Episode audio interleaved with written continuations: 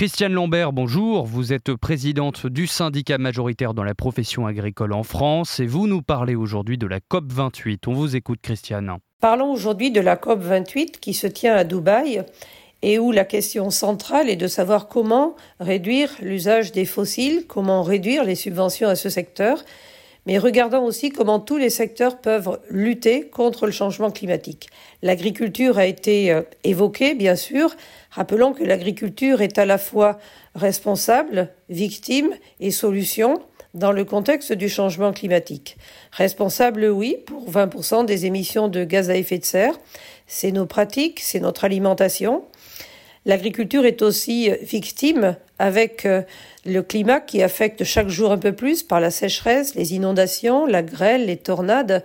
Nos récoltes qui sont au grand jour, nos entreprises à nous n'ont pas de toit et nous sommes donc fragilisés par le changement climatique. Nous devons nous protéger des événements stocker l'eau quand elle est abondante, installer des filets paragrèles, être aussi en capacité de réduire l'érosion ou de mieux entretenir les cours d'eau pour l'écoulement euh, de l'eau, comme nous l'avons vu dans les inondations du Pas-de-Calais par exemple. Mais l'agriculture est aussi source de solutions pour capter du carbone, pour proposer une offre alimentaire différente.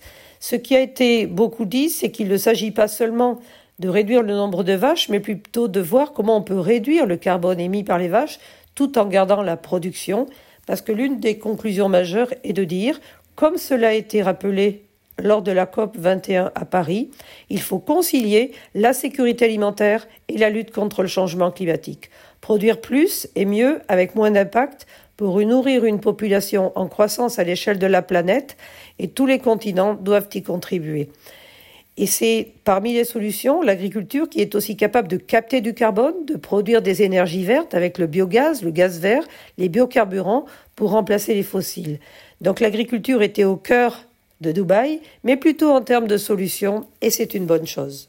Merci beaucoup Christiane Lambert. Je le rappelle, vous êtes présidente du syndicat majoritaire dans la profession agricole en France. Excellente journée à vous.